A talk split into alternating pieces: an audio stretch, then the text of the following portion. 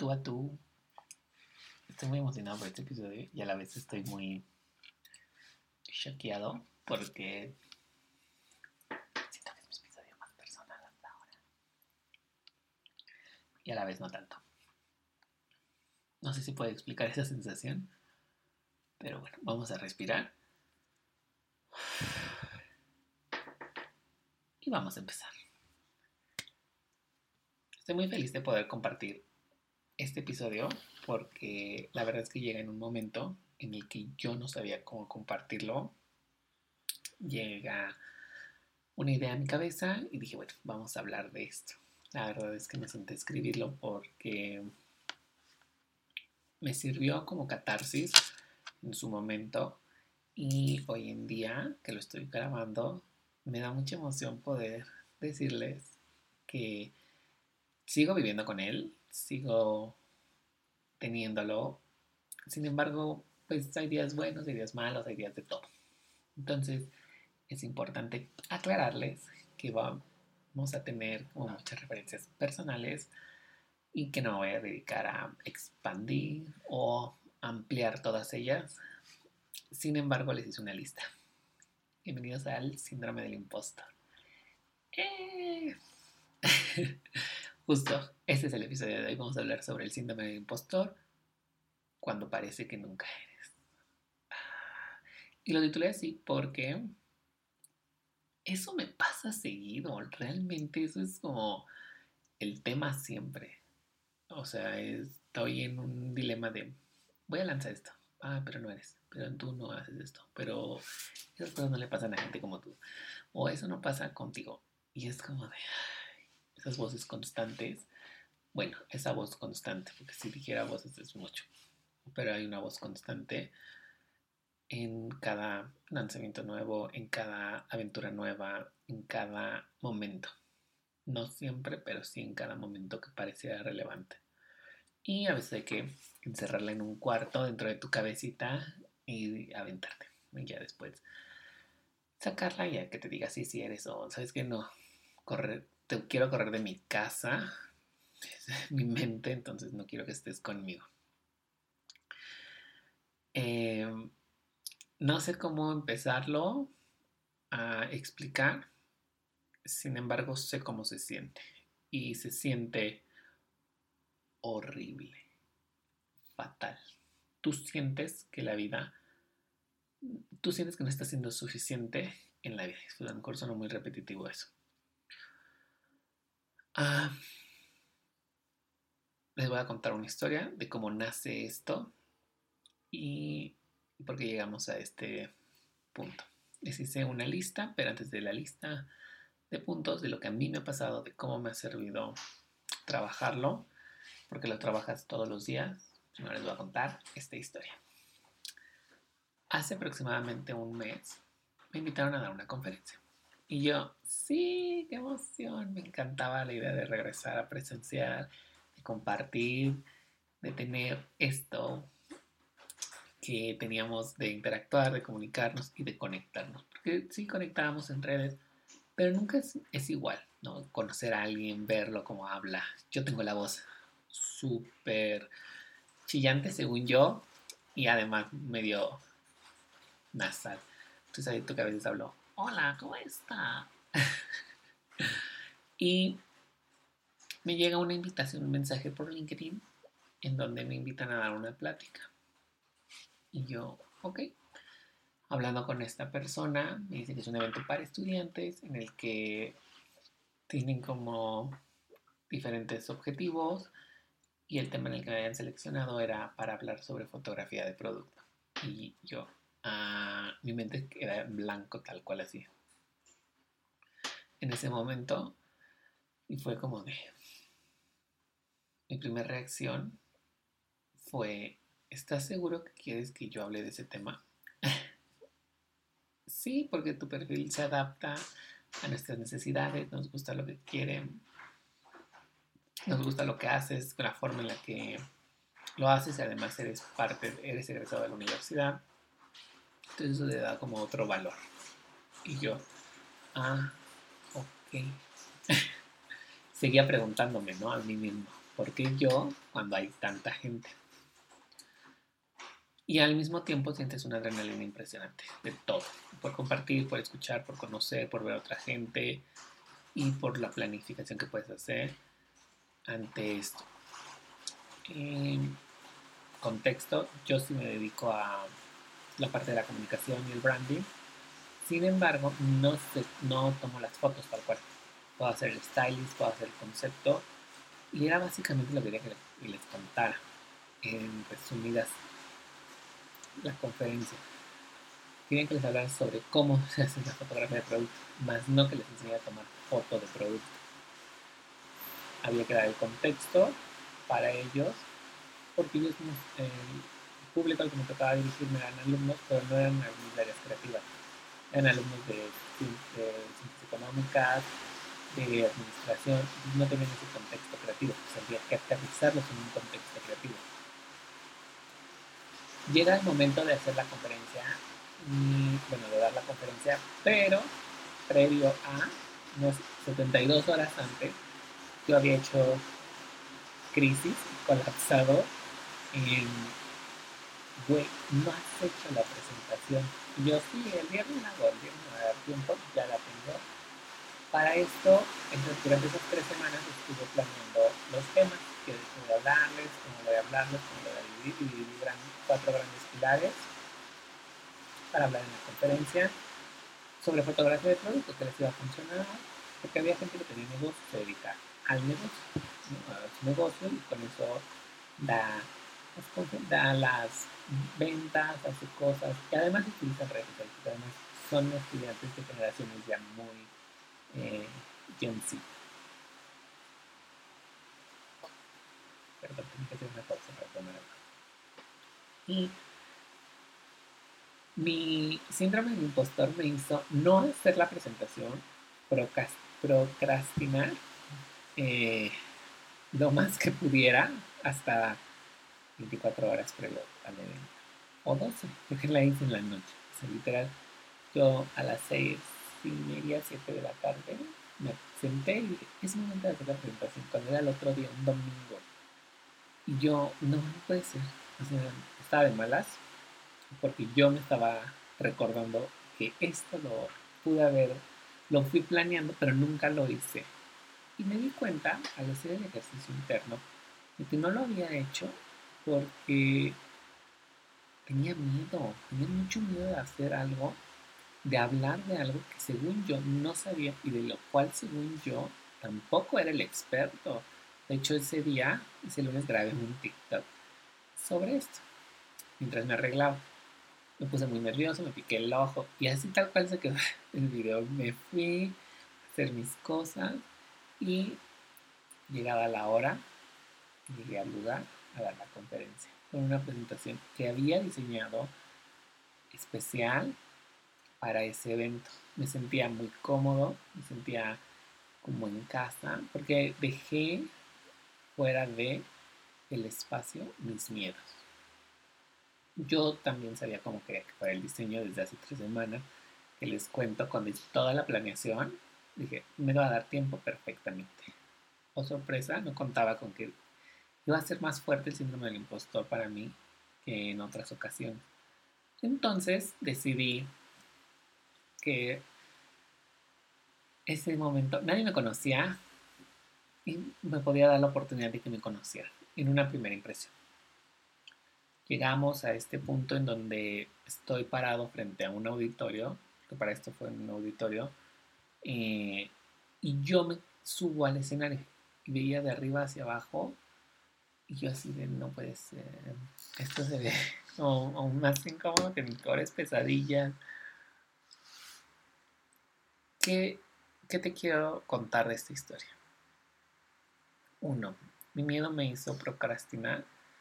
Dos, yo no confiaba en mí. Y yo eh, siempre me repito una frase y, se la repito a la gente cuando me preguntan algo que, me inspira o algo que, que me llega, que les, algo que les quisiera compartir es, cree en ti, porque ese es el poder más grande que tienes, te lo juro ese día yo creí en mí y creí que sí era capaz de hacer las cosas, que sí era capaz de dar una conferencia, una plática sobre creatividad y fotografía de producto. Yo la armé de acuerdo a lo que yo sabía y al conocimiento que tenía. Claramente porque tengo un background, tengo un trasfondo de información, de aprendizaje y de experiencia para hacer este tipo de conferencias. Si me hubiera tocado hablar sobre física nuclear, teorema de Pitágoras, hubiera estado en blanco. ¿Por qué? Porque no es parte de mi esencia y no va conmigo. No es algo que me haga clic. Quizás si lo estudiaba podría haberlo hecho. Sin embargo, eso es muy importante. Yo tenía que confiar en quién estaba hablando, quién estaba dando la conferencia y quién era yo, básicamente. Entonces, después de cuatro horas terminé mis diapositivas, las guardé, me venció el sueño, las envié para que quedaran como, eh, como guardadas, no solamente conmigo, sino con la persona que iba a proyectar, por cualquier cosa que llegara a pasar, de se fue la luz, no prende tu computadora, etc. Y listo. Hasta ahí esta historia. ¿Qué te quiero contar sobre el síndrome del impostor? Las cosas que yo aprendí, lo que me dejó y que he estado aplicando en mi vida en los últimos días después de la conferencia. A voltear a verme con otros ojos, a recordarme que es importante creer en uno, que también es importante tener la seguridad y la confianza de lo que eres y de lo que sabes, pero sobre todo a que no importa si tienes miedo, hay cosas que te tienes que atrever a hacer con ese miedo. Porque ese miedo es una balancita o un péndulo que está equilibrando algo de ti, porque te está hablando de alguna emoción que a lo mejor no has reconocido. Aprendamos a ver esas, aprendamos a ver las emociones como eso, como algún detonante de algo que yo no he reconocido y que puedo tapar, porque fácilmente puedo haber dicho, no, no hablo de esto, yo no soy la persona adecuada, o haber ni siquiera contestado el mensaje, o haber entrado en crisis. Cortea sí entra en crisis, pero no se los había confesado. y no lo iban a saber hasta ahora que estoy grabando este podcast. Vamos a empezar con el primer punto. Eh, eres más capaz de lo que crees. Y la verdad es que eso no solamente me ha hecho un detonante a mí, sino también a muchísima gente de la que yo conozco. Somos más capaces de lo que creemos para muchas cosas, para levantarnos a hacer ejercicio, para disciplinarnos en algún área de nuestra vida, para tomar una buena alimentación, para tomar acción ¿Se acuerdan que en el episodio pasado sobre darte espacio hablábamos sobre elegir? Ok, tú eliges ciertas cosas. Claro. Ahora, sobre eso que tú eliges, hay que tomar acción. Que va muy relacionado con este episodio. Hay que tomar acción, probar y no pasa nada si eso que probaste y de lo cual tomaste acción no te gustó. Está bien cambiar, está bien que te hayas equivocado porque aprendiste y te dejó algo. Y si, te gustó y te equivocaste aún así, no pasa también nada. Es parte de, porque no venimos al mundo y no vamos viviendo nuestra vida sabiendo y teniendo el conocimiento absoluto. No somos una biblioteca andante, somos seres humanos y subimos y bajamos, tal cual como en los deportes extremos. Entonces, nos cuesta tanto trabajo aprender a reconocernos y dudamos mil y un veces de nosotros, mil y una vez de nosotros, de lo que somos, de nuestros talentos, de la capacidad que tenemos, de lo que hemos estudiado, de lo que hemos aprendido y lo que hemos practicado. Claramente yo era capaz de dar una conferencia sobre cómo hacer fotografía de producto, cómo inicia, de qué se trata la fotografía de producto para emprendedores qué ¿En qué área no me siento tan fuerte?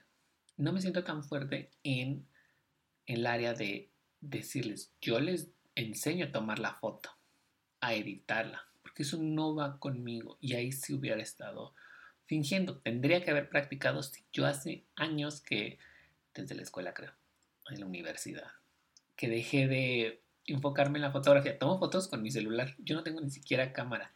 Nunca me dediqué a la fotografía profesional ni a la fotografía por hobby, ni quise aprender más. Tomo fotos porque me gusta tener recuerdos y uso Instagram como mi diario y mi blog personal. Pero más allá de eso, sé que hay gente que es especialista en encuadres, iluminación, manejos de tiempos, y eso está súper cool porque ellos se han capacitado en eso. Y aún así, a veces dudan de que son buenos. Segundo punto es, enfócate en lo que sabes. Mi mayor miedo era fracasar. Creo que es muy obvio que no solamente es el mío, es el de muchos de los que están escuchando este podcast y a lo mejor el de algunos otros que no están escuchando el podcast. Fracasar en cualquier área de nuestra vida, ¿no? Vivo en ese constante torbellino de pensar que a veces las cosas pueden ir mal. Soy muy catastrófica, catastrofista. Perdónenme. Tengo problemas con esa palabra. Tiendo a pensar que muchas cosas van a salir mal. Cada vez menos, a decir verdad, también he ido trabajando con eso. Y sin embargo, a veces este conocimiento me permite crear cosas, cosas que yo sé y que había puesto en práctica muchas veces. Enfocarme en lo que sí sé me ha permitido crear diseños, crear estrategias, ser creativo en otras áreas, diversificarme, porque hay cosas que quiera o no, las tengo. Y he ido puliendo también mis talentos, porque no solamente se trata del talento. El talento puedes tenerlo, sí, pero hay que practicarlo, hay que pulirlo, hay que disciplinarlo. ¿Por qué? ¿De qué se trata esto de disciplinar el talento? Muchas veces, cuando uno no cree en sí, tiende a pensar que todo el mundo es mejor. Y traigo una frase a la mesa que me he repetido mucho constantemente y en los últimos meses. Siempre vemos el pasto del vecino más verde. Creemos que es más el que está enfrente de nosotros, que tiene mejor algo que nosotros no. Sin embargo, nunca vemos el trasfondo de eso. Solamente vemos la parte superficial y debajo hay mucho, hay muchas capas que tenemos que ir sacando, que tenemos que ir desmenuzando, que tenemos que ir limpiando para encontrar verdaderos motivos y verdaderas razones. De todo. Entonces, uno debe tomar acción uno debe enfocarse y confiar en lo que sí sabe y de lo que tiene. ¿Qué sucede? En ocasiones este síndrome del impostor, y puede que no creas en él también, porque he escuchado teorías sobre eso. Eh, también el fake it to make it, tienes que fingir para ser, que va muy de la mano. Sí, a veces tienes que comprar un papel de algo que no eres y es como crear estos alter ego de personas, ¿no? Yo tengo, y esto lo escuché en un programa de Se Regalan Dudas, tengo una vocecita en mi cabeza. Esa vocecita se llama Toñito. Y Toñito es desconfiado, es inseguro, es grosero, es muy... no encuentro aquí la palabra, la, o la olvide. Tiende mucho a pensar en negativo, siempre. Y Toñito puede hacer muchas cosas porque puede llegar a dominar mi mente. Eh, puede llegar a hacer muchas cosas que yo a veces me niego a hacer o que yo a veces digo, no, yo no soy capaz de. Toñito es esa vocecita que me recuerda constantemente, no, no lo hagas, no vas a ser capaz. Y Toñito tiene una forma. Yo siempre lo describo como una persona bajita, una persona muy delgada, trae unos lentes muy feos y desde mi perspectiva, Toñito no tiene estilo. eh, Toñito no es mi alter ego, Toñito es esa vocecita que me hace dudar de mí. ¿Por qué decidí ponerle nombre? Bueno, le escucharon el episodio de Se Dudas. Alguien comentaba sobre eso, no recuerdo bien el episodio, si no se los comparto. Mm, cuando tú le das nombre a, ciertas, a ciertos miedos, esto lo trabajé también en terapia, mm, ciertos nombres, ciertas formas y ciertas estructuras, es más fácil visualizarlas y enfrentarlas. Hay muchos días en los que enfrento a Toñito. Desde el Toñito que no se quiere levantar para hacer ejercicio, hasta el Toñito que le vale gorro si no está comiendo bien, hasta el Toñito que te dice, no apliques para esto, no, tú no eres capaz. Y vencer a ese Toñito en el último año ha sido espectacular, porque en lugar de tener una lucha campal y dejar que él camine mi vida, Toñito últimamente ya casi no sale de donde está guardado. Porque Toñito se ha, he repetido Toñito mil veces, pero esta vocecita casi no sale porque he trabajado bastante en enfocarme, en tomar acción, en ser más, menos decidioso y ser más proactivo al momento de hacer las cosas. Me faltan muchísimas áreas por trabajar. Sin embargo, ha sido un paso muy importante. Desde las aplicaciones que hice para algunas universidades y algunas becas, decidí que nadie más que yo podía elegir qué acciones tomar y hacia dónde quería llevar ciertas cosas de su vida, tanto profesional como personal.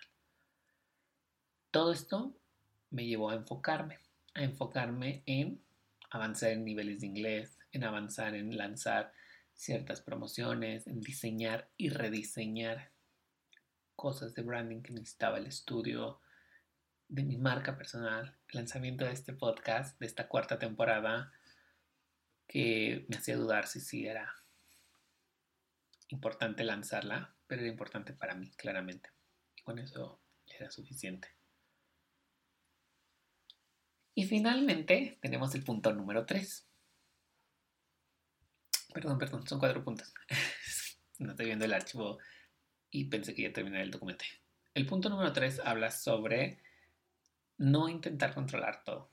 Ay, levante la mano quien como yo trata de que todo esté controlado en perfecto orden, sincronía y que los detalles se cuiden al máximo. Ok, soy muy controlador, sí quiero controlar muchas cosas que a veces sobrepasan.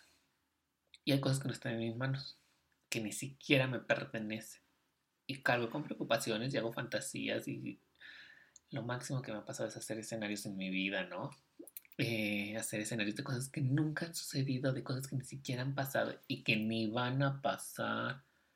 Entonces, después de que me gradué del doctorado en crear historias, de fantasía, algunas veces me he vuelto menos fantasioso, ya teniendo la práctica y la experiencia para destruir el mundo en mi mente. Y esto me ha dejado ser un poco más libre. Me ha permitido soltarme, dejarme de tantas ataduras. Eh, son cosas que no me pertenecen cosas que yo no puedo mantener en control. Hay cosas que simplemente no puedo controlar. No puedo controlar el tráfico, no puedo controlar cuando la gente salga de su casa, no puedo controlar el clima. Lo disfruto. Disfruto cosas que están dentro de la naturaleza, del día a día. Intentar controlarlo todo resultó muy fatal en su momento. Entonces he estado aprendiendo a soltarlo, soltarlo, y eres tus palabras en algunos momentos. Entonces, también recuérdate eso. Y este punto es un bonus, por eso pensé que ya terminaba el episodio. En hace unos minutos. El punto número 4 dice, ponte algo que te haga sentir increíble. ¿De qué se trata? Voy a hacer otro episodio, que es el siguiente, que habla sobre ponerte algo que te haga, sentir increíble, pero les voy a dar un preámbulo. Yo ese día grabé un TikTok en donde me puse a un look que me hacía sentir muy cómodo, que me hacía sentir increíble y que yo por donde pasaba iba a deslumbrar. De eso se trata. Si tú ya estás en ese mood de, ok, hay cosas que a veces siento que no van a salir bien, etc. En lugar de hacerte el día o el momento aún más pesado, hazte lo ligero, hazte lo ligero en donde tú puedas tomar el control, que nos regresamos al punto anterior. Yo podía tener control de lo que me quería poner. Entonces elegí un pantalón verde, un saco verde, una camisa azul y un pañuelo de colores. Y unas botas para caminar con tranquilidad sin las agujetas. Todo eso sí estaba en mi control. Que después iba a caer una tormenta con granizo, no. Y no pasaba nada. Y estoy seguro que no va a ser la primera vez que me vuelva a sentir así. Que vuelva a sentir este torbellino de emociones que invadan mi vida. Y sin embargo, hoy mi cajita de herramientas está más llena. Tiene mejores herramientas para poder tomar una decisión ante estas situaciones, para poder reaccionar ante ello, claramente crecer va a implicar un grado de complejidad conforme vaya teniendo más responsabilidades o otro tipo de actitudes. También de esto creo que habla y tiene mucha relación con ir superando pruebas. Y me recordaba a Mario Bros, en donde pasabas el nivel tienes que subir las escaleras, brincabas y agarrabas una banderita. Pero cuando te comías ciertos honguitos, ya eras un Mario más grande. O si te tocaba una tortuga o te mordía una planta, tú perdías ese poder. Esa, esa analogía es quizás el punto central de esto. Cuando una tortuga o una planta carnívora te toca, es esa voz que te está diciendo que no eres capaz de hacerlo o cuando logras el objetivo que tenías es cuando llegas a la banderita, pero tienes que ir brincando a esas tortugas, tienes que irlas aplastando, tienes que ir aplastando esas plantas y tienes que ir eh, brincando estos canales de lava para llegar a donde tú quieres llegar. Eh, no sé cuántos canales de lava vamos a brincar, eso es incierto y tampoco lo puedes controlar. Pero sí es muy importante para mí decirte, para ir cerrando este episodio, que el síndrome del impostor nos da a todos. Uno. Y dos, que está bien, que está bien sentir tus emociones, que te enseñen algo, que tú aprendas algo de esas emociones, para que la próxima vez que las sientas sepas de dónde vienen que no siempre todas las emociones son enojo, que hay algunas que te abruman, que hay algunas que te hacen sentir diferente porque no sabes cómo reaccionar. Cuando vas construyendo esta caja de herramientas, vas a saber cómo reaccionar con esas emociones.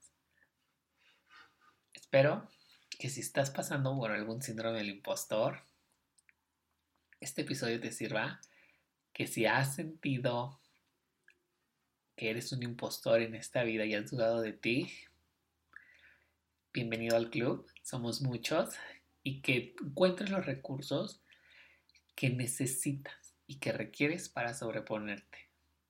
Si has llegado hasta acá, déjame un comentario en la cajita de preguntas que voy a dejar en mi Insta, en las historias, en donde puedes contarme qué, cuáles son tus herramientas y qué herramientas estás usando para superar este síndrome del impostor.